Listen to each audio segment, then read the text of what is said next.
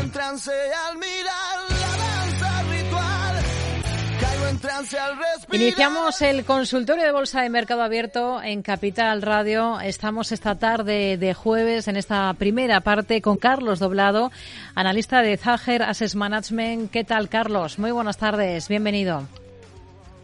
Hola Rocío, buenas tardes, ¿cómo estás? Muy bien, bueno, vamos a ir enseguida a resolver dudas de, de, oyentes, vamos a mirar a valores concretos. Estamos hablando mucho de banca en estos últimos días, han presentado resultados récord las entidades de nuestro país. Ahora le pregunto por el sector financiero en concreto, pero antes, un poquito eh, de visión general de cómo están las cosas. Hemos terminado ya el primer mes del ejercicio.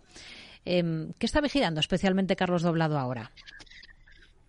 Bueno, cuando el mercado está claro, uno intenta no vigilar demasiadas cosas, que al final acaba equivocándose de tanto mirar, ¿no? Te voy a comentar un poco lo que comentaba ayer en el, en el canal de Telegram que, que, he sacado últimamente, estoy de cambios. Sí. Y entre esos cambios está este canal de Telegram que, que, he abierto hace dos o tres semanas. Y ayer yo hablaba de esto que ahora vas a ver, ¿no? Porque uno intenta, pues, si, si, sobre todo en días importantes como ayer, la FED, que tenemos un, un poco de, de curiosidad por lo que por lo que pueda pasar con los tipos de interés, etcétera, el mercado cae y uno escucha todo ese ruido.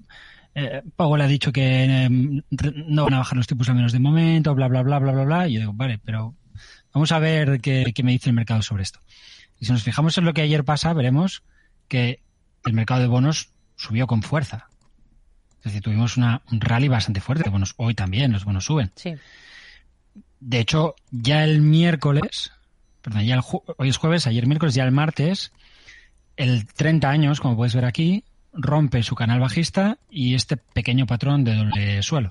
Este canal bajista es una bandera clara de continuidad respecto a un impulso muy grande que se da entre octubre y finales del año.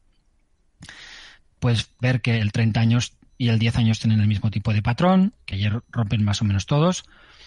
Puedes ver que también lo hace, aunque la bandera es más plana, pero podemos ver aquí también al 5 años romper al alza y al 2 años, modo si quieres un poquito más irregular, porque no toca los mínimos anteriores, pero respetando plenamente la zona de mínimos en lo que es más que una bandera, pues quizás los técnicos esto le, tienden a llamar rectángulo. Dentro del rectángulo, la parte baja, los chartistas. Vemos una ruptura al alza de la primera zona de resistencias dentro de un proceso que en ningún momento ha perdido ningún soporte, con lo cual un proceso que es alcista. Y un proceso que podemos ver encaja bastante bien con lo que es la corrección de algunas partes del mercado de los últimos tiempos. Si yo me cojo el Dow Jones de Transportes, lo tengo aquí, y lo comparo con el, con el bono, puedo ver que pues, la corrección del transportes coincide con la corrección del bono. Luego el mercado se dio hacia arriba, ahora ha vuelto a recaer, sin que los tipos, vamos a decir, se aliviasen, los tipos en la parte, las partes largas de la curva, los que no están intervenidos directamente por el Banco Central, que son los de intervención, los que fija el FED como, como referencia.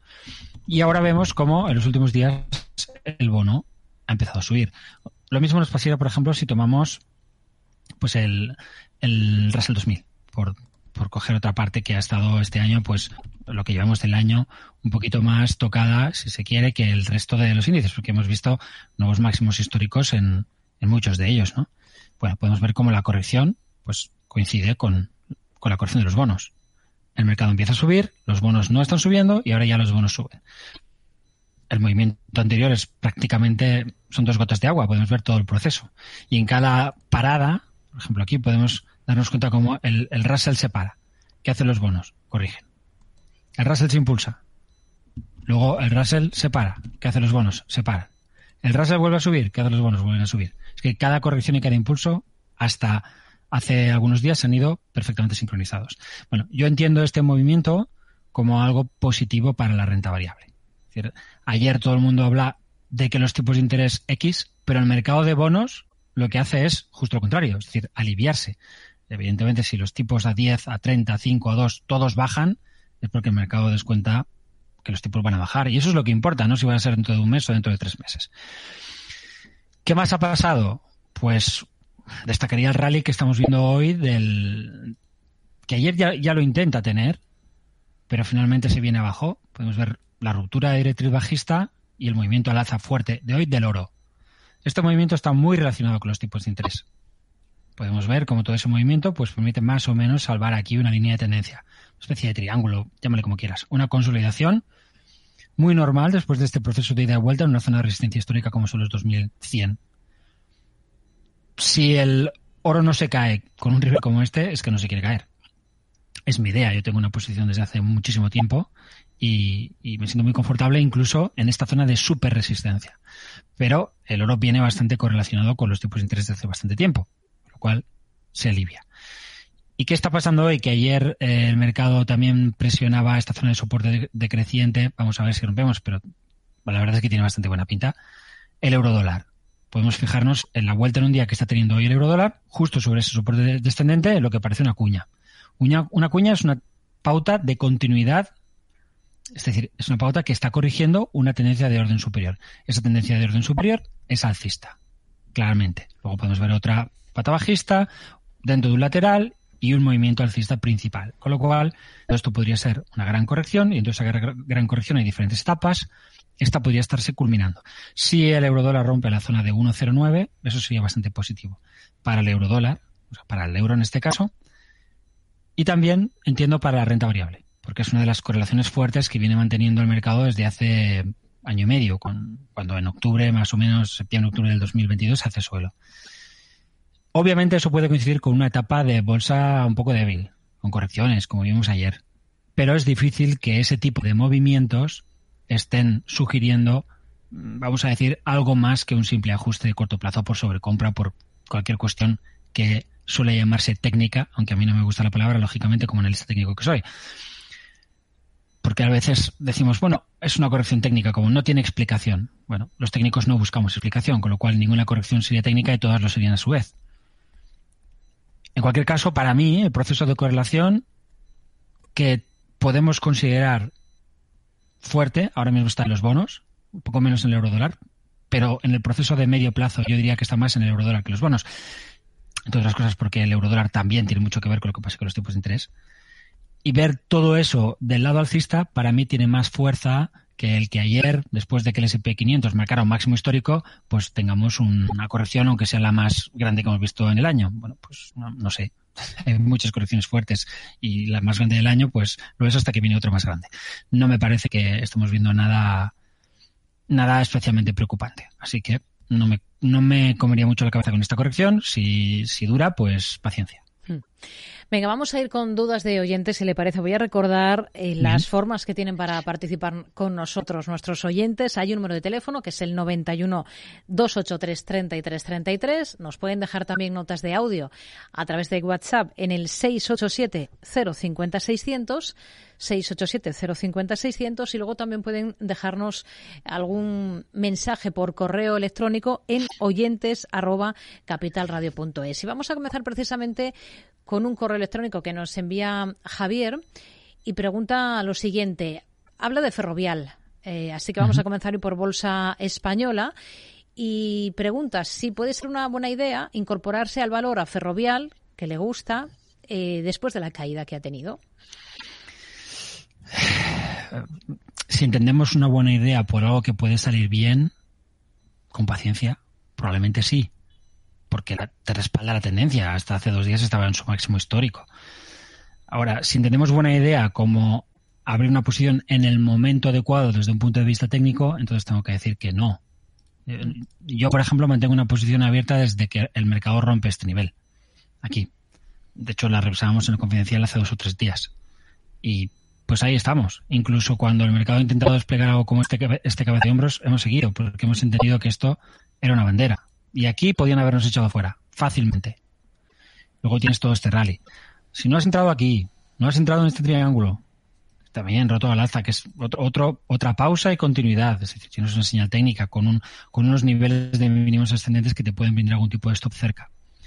Si no has aprovechado un movimiento lateral tan potente como este, donde se definen niveles de soporte importantes, si no has visto que esta corrección podría ser una bandera y has aprovechado la ruptura de la misma, o lo que puede pasar sobre zonas de soporte para incorporarte, pues has dejado pasar todas las oportunidades que un chartista tendría que considerar. Esta no es una.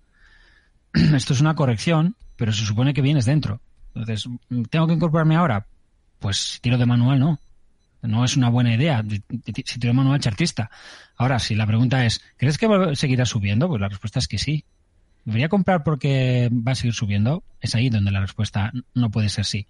¿Por qué? Porque para un técnico no basta con que pueda seguir escalando. Basta con dónde están las zonas por debajo de las cuales yo voy a empezar a replantearme esta idea. Y hoy por hoy, hoy por hoy, evidentemente aparecen nuevos niveles, esa zona está aquí abajo. Está en 27.30. Perdón. Con lo cual me coge muy, muy lejos.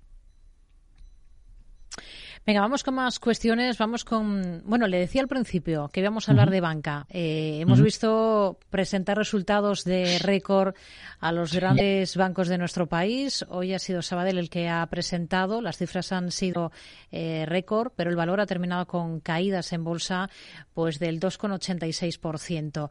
En, en el sector financiero español, ¿qué ve más interesante ahora? Quizá el Sabadell podría estar interesante por la consolidación que está manteniendo. Eso te permite fijar nuevos niveles de protección de capital. De alguna manera, aquí tienes un patrón de continuidad muy claro de tipo doble suelo. Y esta caída podría ser un pullback, una vuelta a esos niveles. Entonces, esta podría ser una oportunidad de compra. Em, puedes trabajar con un stop agresivo bajo, bajo el nivel de 1.08, pero es agresivo, o tienes que irte a nivel de 1, que ya es más direccional, porque es ese patrón de tipo de suelo que tomas para operar, que en el fondo no deja de ser la parte baja o la parte, vamos a decir, intermedia de lo que podría ser un doble suelo con asa o un cabeza de hombros invertido en continuidad. Es decir, tenemos una formación más amplia con objetivos que no se han alcanzado. Intentando incorporarse a eso, sí. A diferencia de Ferrovial aquí, aunque hemos visto señales de compra, los precios no se han ido hacia arriba. O al menos no sosteniblemente. Han ido, han vuelto, han vuelto a rebotar, han vuelto a caer, se mantienen más o menos en la zona de compra. Y esta mm. podría, por tanto, ser una de ellas. ¿Mm? Esa es un poco la diferencia. Aquí si tengo niveles cerca todavía que en términos riesgo-beneficio puedo considerar atractivos para acabar, para, para tomar una posición que evidentemente, pues fíjate, toda esta formación técnica se desarrolla durante prácticamente pues nueve meses. Lo cual, si yo compro en las colecciones como ahora, en esas zonas de compra, pues tengo que poder tener claro que voy a estar pues nueve meses, doce meses, no sé. Otra cosa sería rara. Puede pasar que esto se acelere, pero sería sería algo que, pues bienvenido, pero que de entrada no es el tipo de, juego al que uno tendría que intentar jugar cuando toma estos argumentos. Hmm. Venga, vamos a ir con una nota de audio que nos ha dejado uno de nuestros oyentes. Le escuchamos. Buenas tardes, eh, Rafa de Madrid. Eh, quería preguntarle a Carlos, eh, entré en Ferrari en 310 y con la subida de hoy, ¿hasta dónde dejaría él correr los beneficios? ¿Qué estrategia seguiría? Muchas gracias y enhorabuena por el programa. Ferrari. Pues mira, le voy a contar lo que mañana contaremos en el Confidencial. Evidentemente en mi canal de Telegram también se puede leer. Si, si quiere puede leerlo desde ahí, verlo con, con más detalle, con todas las veces que quiera. Eh, el valor está, en, como lo he dicho, pues, en, un máximo histórico. Esto podría haber sido una oportunidad para añadir posiciones, por ejemplo, en, esta ruptura. Ha sido muy lejos. Él las tiene en 320. Bien. Esta, esta posición en 320 no, está, no es, no es que, que no la pueda comprar. ¿Por qué? Porque fíjate, es una vuelta, aunque lo ideal hubiera sido hacerlo pues más bien en la zona de 305, es una vuelta a la última formación compradora que el título deja, un patrón de cabeza y hombros en continuidad alcista, que nos permite además, pues, trazar una nueva línea de tendencia. Podemos ver cómo sobre esa nueva línea de tendencia hemos dejado un doble suelo. Lo que yo voy a proponer a, los sectores del confidencial, que tenemos esta posición abierta desde la zona de 225 más o menos, es obviamente mantener, no añadir, no, no, no abrir porque estamos muy lejos de las zonas de nuevo stop. Esas zonas de nuevo stop es 300, 303, está ahí. Vamos a coger el 300. Una corrección hacia el 325 podría ser una oportunidad de compra que en esto pago 300. ¿Cuál es mi objetivo en este punto? Pues ahí lo que hago es tomar un plazo mayor y, pues trazar algún, no sé, alguna idea, una hipótesis. ¿Qué pasaría si fuera un canal alcista? Vamos a, pensar. Pues nos iríamos hacia la zona de entre 380 y 400 euros. Esa es la zona de objetivo que tenemos en la posición que habríamos aquí abajo en 220 y ahí ya va a ser bastante tentador. La idea de que pueden seguir los precios más allá de los 400 me parece complicada y quizás sí sea un, sea un punto en el que soltar o en el que ser más agresivo a la hora de proteger el beneficio. Vamos con un correo electrónico. Em, Pablo nos pregunta por Amazon y también por Google Alphabet. ¿Qué nos dice? Está pensando en entrar en Amazon porque es una empresa que le gusta y pensando que es de las tecnológicas que falta por superar máximos y técnicamente creo que eso indica. Quiere saber su opinión y si es buen momento ahora y cuál sería el stop. Segundo, sobre Alphabet o Google. Quiere su opinión también. La tiene con un 7% de pérdidas. Eh, está en el valor con, la idea de, dejar esas acciones a largo plazo. Y su pregunta es si sería buen momento para comprar más. Bueno, puedo, puedo extender mi comentario de antes de Ferrovial a Google. Es un valor que es un mantener. O sea, habrá dado sus señales de compra o no. Hay, hay, varias que uno podría tomar. Pues no sé, ahora mirando aquí, pues oye, mira, aquí tienes una especie de triángulo. Pues compras cuando el triángulo se rompe al alza. Ok, no lo sé. Aquí tienes un pequeño doble suelo hablamos hace tantos meses, aquí tienes otro pequeño doble suelo y lo tienes después de una bandera, pues esas son las formas en las que tiene que incorporarse un técnico. Esto es una corrección hacia primer soporte, puede ser una forma de entrada, puede serlo, pero hay que darse cuenta que los stops quedan bastante lejos. La primera zona de, importancia estaría en 120, entonces me parece que son más un mantener. No me inquieta demasiado, si tuviera posiciones no tengo en la compañía, no me inquietaría demasiado, ni siquiera porque se produce un máximo histórico, básicamente porque es algo que no puedo extender hacia otras partes del mercado. Como decía el propio oyente, muchas tecnológicas nos han batido. Para ser más concretos, muchas grandes tecnológicas nos han batido porque la mayoría de las tecnológicas está bastante lejos de los, de los máximos. es el caso de Amazon, del que también hablaba. Amazon es un valor que está, estaría ascendiendo. Yo ahí sí tengo una posición, la tengo pues desde 90 y poco, la mantengo, estaría dentro de lo que es un canal alcista y creo que ese canal alcista nos puede llevar a los máximos. Ahora, esto es un cabeza y hombros. Aquí hay gente que ve un cabeza y hombros. Yo no lo veo. O sea, no lo veo por, por lo que yo entiendo que es un cabeza y hombros. Un cabeza y hombros es un proceso de, de vamos a decir, de reflexión en los cuales oferta y demanda se, se, se mueven alrededor de dos niveles sin tener una tendencia clara. Creo que cuando superamos la zona de 150, esa tendencia ya está clara. O sea, fijémonos en, en, esto, ¿no? Es un, es un proceso al contrario, si se quiere de cabeza vemos hacia abajo. Pero podemos ver que es ciertamente es un tanto estrecho, que está rompiendo una secuencia del anterior, pero aquí esto es muy amplio. De alguna manera el cambio de tendencia viene aquí abajo. Entonces considerar que esto es un cambio de tendencia, pues me parece que es que, no que no procede y yo no soy partidario de proyectar los objetivos hacia arriba o de, o de ver esta ruptura como una oportunidad para añadir posiciones. Básicamente porque no es para mí un cabeza de hombros invertido y, porque si no estaría añadiendo posiciones constantemente. O sea, creo que esas posiciones que uno puede añadir necesitan de, un proceso de reflexión y aunque esto pueda parecer un proceso de reflexión, no tengo tan claro que hoy por hoy me ofrezca un stop eh, muy, muy, muy relacionado con el argumento cabeza de hombros. Puede serlo con el argumento mínimos y máximos ascendentes y a partir de ahí, pues bueno, oye, pues, tomas tu posición porque has roto una resistencia, me parece bien, mientras tomes el, el mínimo desde el que parte el movimiento para, para cambiar de opinión. Esto del análisis técnico es muy tonto, pero es bastante, si se quiere, científico. Es decir, lo que te hacen, lo que te permiten los precios es fijarte niveles a partir de los cuales tú puedes refutar tus ideas. Es algo muy interesante. Es decir, lo que yo no quiero saber lo que va a pasar, quiero saber cuándo es posible que yo esté equivocado, ¿no? Para revisarme y cambiar de, de opinión. Algo que nos cuesta tanto a los humanos. Y algo que el análisis técnico puede provocarte en demasía. Por eso hay que tener claros qué niveles estás trabajando. No trabaja los mismos niveles una persona que está operando intradiariamente que una persona que está trabajando en el proceso de fondo. Yo en estos días en mi canal de Telegram he estado haciendo, voy haciendo casi todos los días una revisión intradiaria de lo que pasa con grifos. Es un poco un juego, ¿no? Eh, pero es interesante para que la gente vea que al final es lo mismo.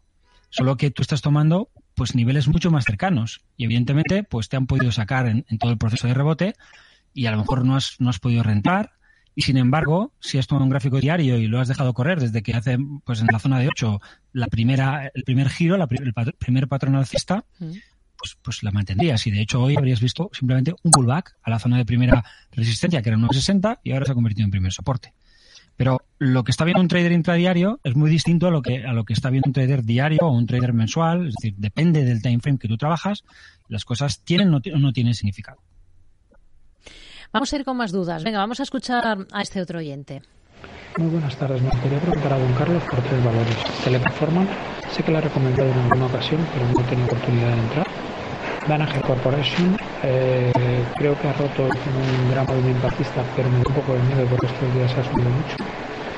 Y por otro lado, tengo Antena 3 y me gustaría cambiarla por Publicis o Waters Kluber, que creo que están mejor, pero tampoco sé si están en buen momento o han subido demasiado. Agradezco su análisis y un saludo y felicidades por el programa. Bueno, tenía bastante ruido de fondo, pero tengo los nombres por los que preguntaba. El primero era Teleperformance. A mí me gusta el valor. Cierto que nosotros eh, desde el Confidencial recomendábamos tomar esa posición en la compañía en la zona de 122 y la hemos mantenido. Veo esto en principio como un pullback, una zona de corrección, pues molesta porque, claro, te cae un 10% y no pasa nada. Exacto, te cae un 10% y no pasa nada, porque estás trabajando un gráfico que, que tiene que ver con la tendencia de dos años. Eh, es así. Entonces, puedo tirarme tranquilamente una línea de tendencia por aquí, tengo la clave de un patrón de captación invertido. Es cierto que me genera una cierta inquietud este gap que tenemos aquí. No se ha superado, pero también he batido media 200 sesiones, he escapado con un hueco alcista. Eh, a, mí, a mí el valor me parece que en esta corrección sí ofrece una oportunidad de compra para, para quien quiere incorporarse. Que es verdad, eh, no tiene un stop cercano. Estaríamos hablando del 115. Si hacemos tendencia y si queremos ser agresivos y al mismo tiempo un poco tendenciales, nos tenemos que ir a estos mínimos. No muy tendenciales, pero hay ciertos argumentos de tendencia en la zona 125.5. Eso serían las zonas de stop. Obviamente hay que trabajarlo pensando que va a estar muchos meses y que ahora se puede mover pues 40 o 50 eh, euros al alza desde este punto. Hmm. La zona de 160, de hecho, es una resistencia muy, muy fuerte y a mí me extrañaría que no, que no se toque.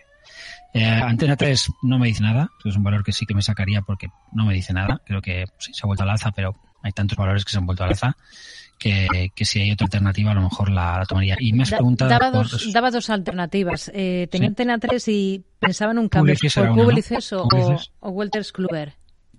Vale, pues vamos a echar un vistazo. Eh, aquí tenemos a Publicis. Sí.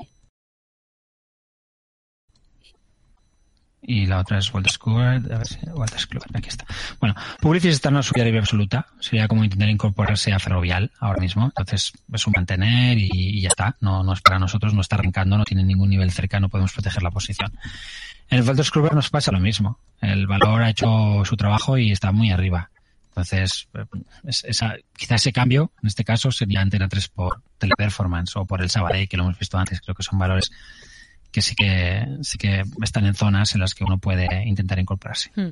Había otro valor que nos ha dado, que es eh, Danaher, en eh, Danaher en Estados Unidos, en LISE DHR, Dinamarca, Huelva, Roma.